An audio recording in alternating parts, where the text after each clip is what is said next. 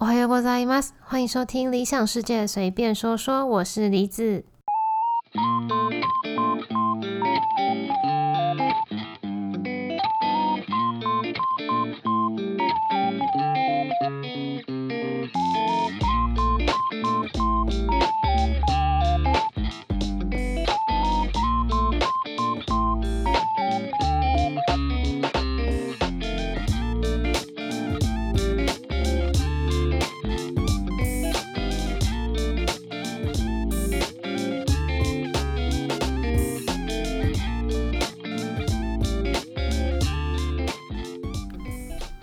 Hello，大家好，好久不见。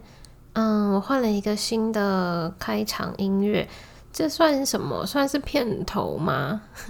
我也不知道。然后我是我是想要营造出一种好像早上起床按掉闹钟起床，然后准备上班的一个情景。不知道大家有没有听出来？啊，因为我平常更新节目的时间啊，都是台湾时间早上八点左右啦。我有时候会迟到，可是 我本来的设定是每周的三或每周三或每周四的早上八点更新。我想说八点的话，应该可以让大家在通勤的时候、开车啊，或是搭车的时候听。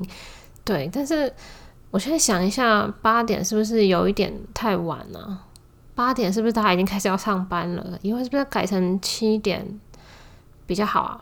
嗯，再想想看好了。好，嗯，突然发现我已经 好久没有这样子，就是坐在电脑前面很正式的录音了。因为上次录的那个很小段的那个，是我躺在床上用手机录的嘛。那也是因为前一阵子真的太忙，然后我真的没有时间坐在电脑前好好的录音。那现在终于有时间啦，我可以好好的来嗯录音，然后剪辑了。那我也想说，就趁现在我比较空闲一点，然后换了一个新的音乐，我觉得还是嗯没有预期的好，就是还是有点粗糙啦。我就希望以后可以嗯可以做的更精致一点。好，那嗯今天的主题是什么？今天呢，我想要来讲一下，嗯，延续我前面某一期曾经有讲过的，嗯，我在京都的和服店的打工经验啊。那那个时候啊，有讲到我大概在和服店里面的工作内容，还有我曾经遇到过的客人的类型，然后我分成好几类这样嘛。那整体来说，我觉得，嗯，日本客人的话是比较有礼貌一点，但是也有一点拘束。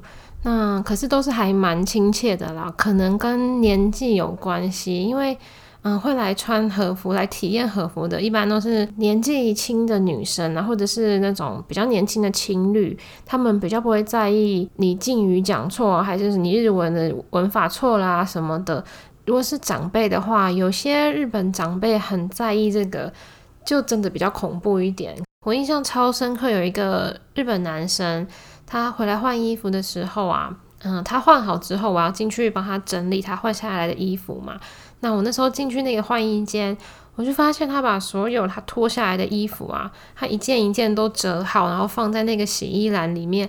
我超级惊讶的，我那时候在那边工作了一年半吧，我第一次遇到有这样子，嗯，把全部都折好，而且它不只是衣服哦，它是连那个我们穿和服需要。用那个束带绑起来嘛，因为和服是没有纽扣也没有拉链，都是用袋子绑的。它是连那个袋子都是折好，然后就放在那个洗衣篮里面。我那时候惊讶到，我还把那个洗衣篮的照片拍起来，然后给同事看，说：“你看，居然有客人把这个衣服袋子全部都折好，然后包包也是摊平放在旁边。”我工作的这一间分店呢，嗯，客群日本人大概占了百分之七十到八十吧，那剩下来就是外国客人，像是台湾、香港、中国。可是我还是蛮意外，就是我遇到澳客的比率其实不高。那唯一有一次我记得很清楚，是有一个女生，一个女客人，她换好和服之后啊，她出去玩了一天，一直到她回来要换衣服的时候，她就气冲冲的跑到我面前说。小姐，你们把我衣服穿的很丑，你知道吗？一路上大家都在看我，然后都在笑我，就是因为你们穿的很怪，所以让我的身材比例看起来很丑、很奇怪。然后我就突然被骂了一顿，然后我也不知道他到底说哪里奇怪，我就请老师帮他看，但老师看也是说，嗯，没有问题啊，就是他本来那本来他的身材比例就是这样啊，可是他就一直说是因为我们衣服穿的很奇怪。可是我就先不说，嗯，是我们衣服穿的怪，还是身材比例本来就这样吧？你都玩一整天，你才回来反应，那我还能怎么样？我也不能帮你什么啊。你如果可以早一点回来，那看我们是要，嗯，换一件衣服帮你重穿，还是说你真的不满意就退钱给你嘛？然后你去别的地方穿，你才不会花一整天浪费一整天的时间，然后穿出来的衣服你又不满意这样。反正后来就只好把钱退给他嘛。那他要走之前，他还跟我说：“我觉得你服务的很好，可是你们老是把我衣服穿成这样子，我真的很失望啊，然后我很难过，一天就这样浪费啦，什么巴拉巴拉的这样一大堆。”然后故事到这边还没结束哦。那个客人他回去之后呢，他就在网络上面发表一篇，嗯，他的穿穿和服的心得。他说那天他在店里被晾在一旁，没有人理他，说服务很差。可是明明我那天从头到尾都跟在他旁边，而且他要走之前还说了我服务的很好啊。然后因为这件事情我还心里很受伤，我就跟我同事抱怨这件事情，但他们就说算了，不要理他们，就是嗯想要批评，然后就把所有事情都写进去啊，就是加加油添醋的感觉吧。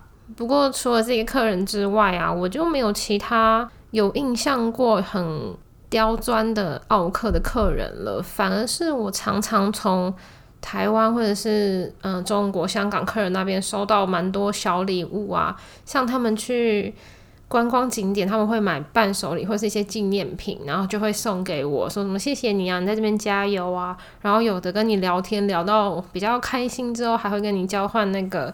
联络方式，然后真的变成朋友，这一点的话，跟日本客人就比较困难。我觉得基本上是不太会发生啦。那嗯，其实我真的还蛮喜欢帮客人挑衣服这个 part。我觉得挑完之后，如果客人穿起来很好看，那我也会很有成就感。嗯，也是因为我常常帮客人介绍，然后帮忙他们试套嘛，我有发现到。日本女生呢，不得不说，大致上真的都还蛮瘦的，身材都偏瘦。然后最主要是她们几乎都没有小腹，就算是有一点点肉肉的女生，她肚子也是平的，都没有小腹。不知道是不是跟他们吃饭习惯有关系？因为在日本这边呢，在外面吃饭的话，我觉得那个套餐的分量都很少，就我觉得连台湾女生都会觉得有一点少，就更不用说男生了。而且他们的瘦不只是那种瘦成皮包骨那种瘦，他们有的是有一点肉，但是因为骨架很小，所以就算有一点肉，它看起来也不会很大只，是小小只的。然后脸跟头都小小的，比例上会比其他国家、其他地方的人更适合穿和服。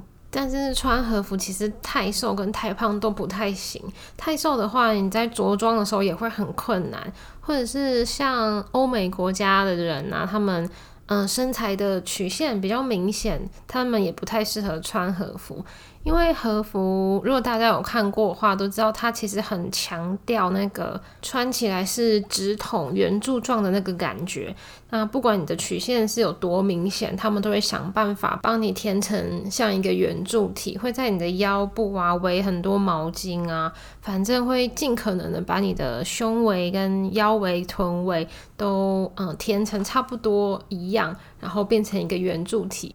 其实我觉得身材比较其次，诶，我觉得穿和服最重要的地方是脖子。比起脸比较肉或是脸比较大的人来说啊，我会觉得。脖子比较粗或比较短的人更不适合穿和服，因为像传统和服，它其实很强调后颈部。那你从后面看过去的话，就看它背面的话，它领子蛮低的，然后加上都会盘头发嘛，那整个后颈部就会完全露出来。那如果你是脖子比较粗、比较短的人的话，你的缺点就会直接暴露在外面，一看就看到。不过还好，现在在日本蛮流行那种比较不同于传统样式的和服穿法，像京都现在就很流行和洋风和服。那个和洋啊，和是日本大和民族那个和，洋就是西洋的洋。那简单来说，它是融合了呃日式跟洋式的一种新式的和服穿法。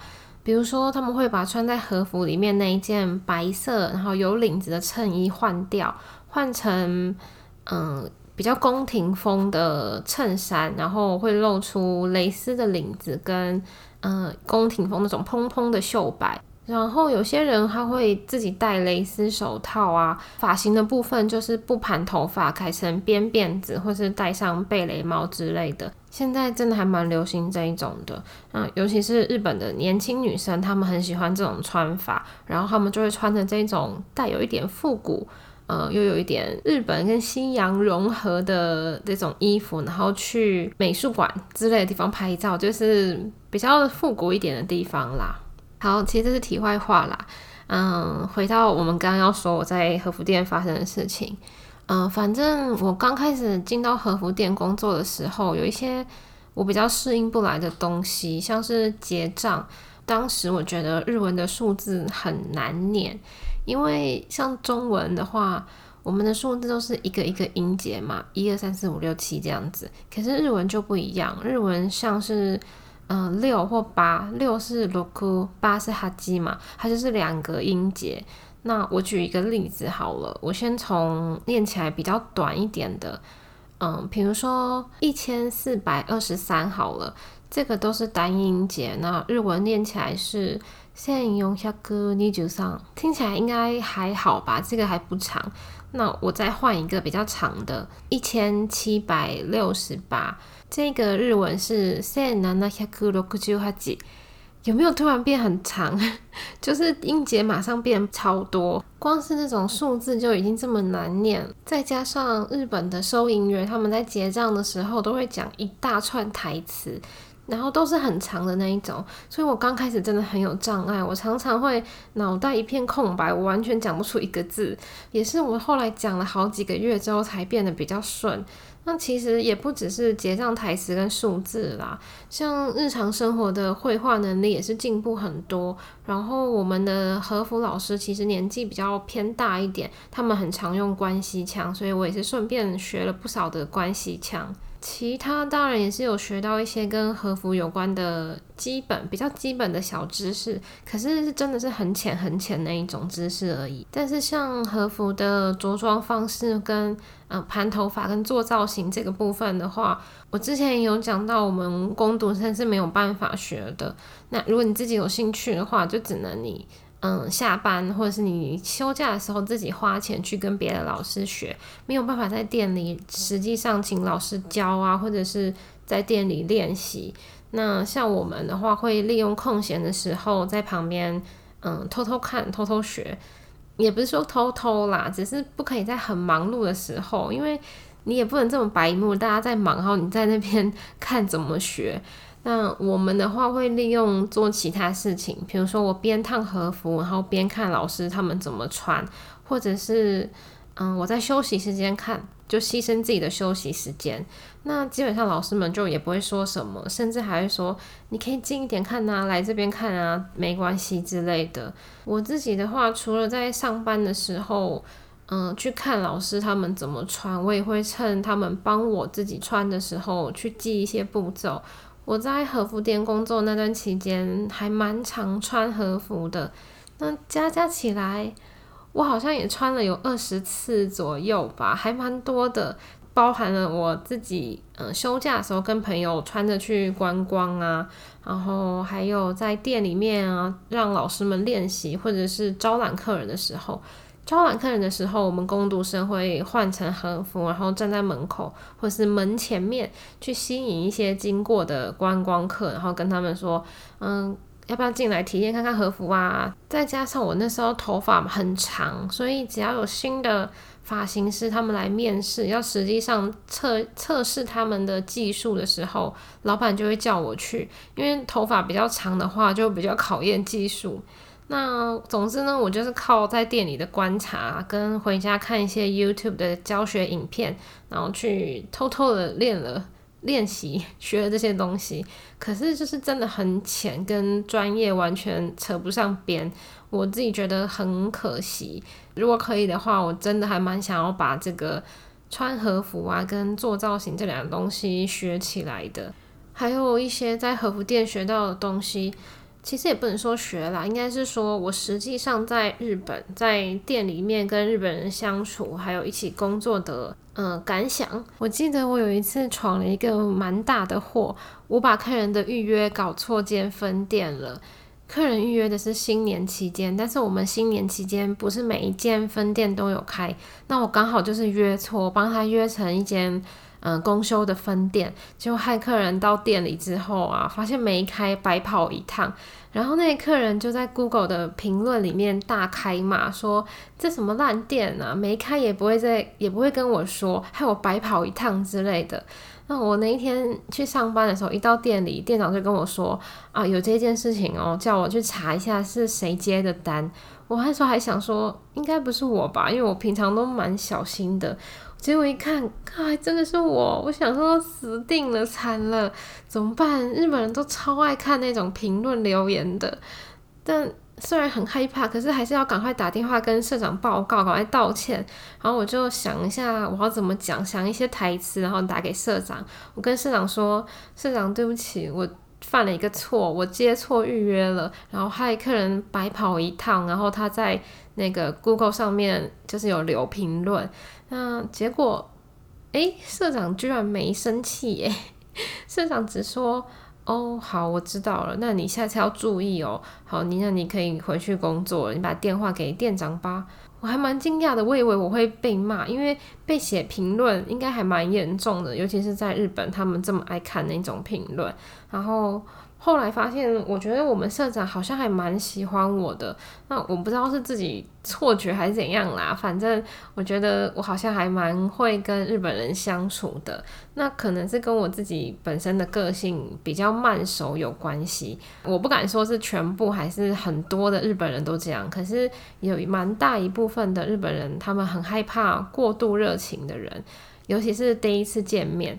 如果你太热情的话，他们很容易会被吓到。可是你也不能太冷漠，太冷漠的话，你会被认为好像你是不是不想跟我聊天，你是不是不想跟我交朋友，或者是你很没礼貌。所以真的要拿捏好分寸啊，好好的观察身边的人，才会比较讨人喜欢吧。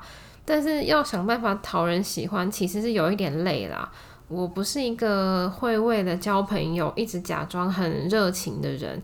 我也没办法，我也热情不起来啦。但是我在日本的时候就有告诉自己，至少要做一个嗯不会讨人厌的人吧。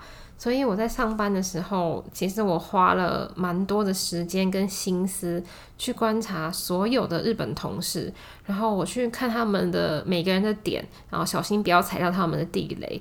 那现在想一想，我其实会觉得那时候的自己有一点假，对。因为我那时候会为了，嗯，不要让气氛很尴尬，然后就是很勉强的假笑，或是给一些反应。但可是因为没办法啊，就在日本工作嘛，所以我不想要让气氛变得很尴尬，也可以解读成所谓对他们来说的礼貌吧。基本上我们店里的员工，日本员工都还蛮照顾外国工读生的啦。那。嗯，有一阵子，哦，我跟店里的一个日本奶奶蛮好的，因为他们年纪比较大嘛，所以我们在私底下都叫他们奶奶。那我那时候跟那个日本奶奶就是闲聊到，嗯，我跟她说，我最近啊一直去出去玩啊，所以我花太多钱了。那为了要省钱，我最近又只吃白饭跟饭松。然后我只是跟她聊到这个，结果隔天她就拿了一盒她自己煮的。嗯，马铃薯炖肉，然后叫我带回家吃，还跟我说你只吃白饭跟饭松，这样不行啦，对身体不好。然后除了这个以外，我也有拿过我们店长自己做的。嗯，寿司盒还有几个老师给的礼物，我就觉得他们很像我在日本的妈妈。然后有时候身体不好的时候，他们也会马上发现说：“哎，你是不是身体不舒服？你要不要去休息一下？”然后我在日本的爸爸就是我们的社长，我们社长他真的很常碎念我，他常常在上班的时候一直在我旁边碎念说：“啊，你什么时候要找正式人的工作啊？你之后要留在日本吗？你有没有结有没有要结婚的打算呐？那你有没有嗯去找男朋友啊？或者是你以后要跟日本人结婚吗？要不要我帮你介绍人，或是我帮你介绍工作啊？真的超像我爸，他比我爸还担心我，每天都问超级多。那我是觉得还蛮好笑的啦。但是店里也是有那种比较讨厌的日本同事。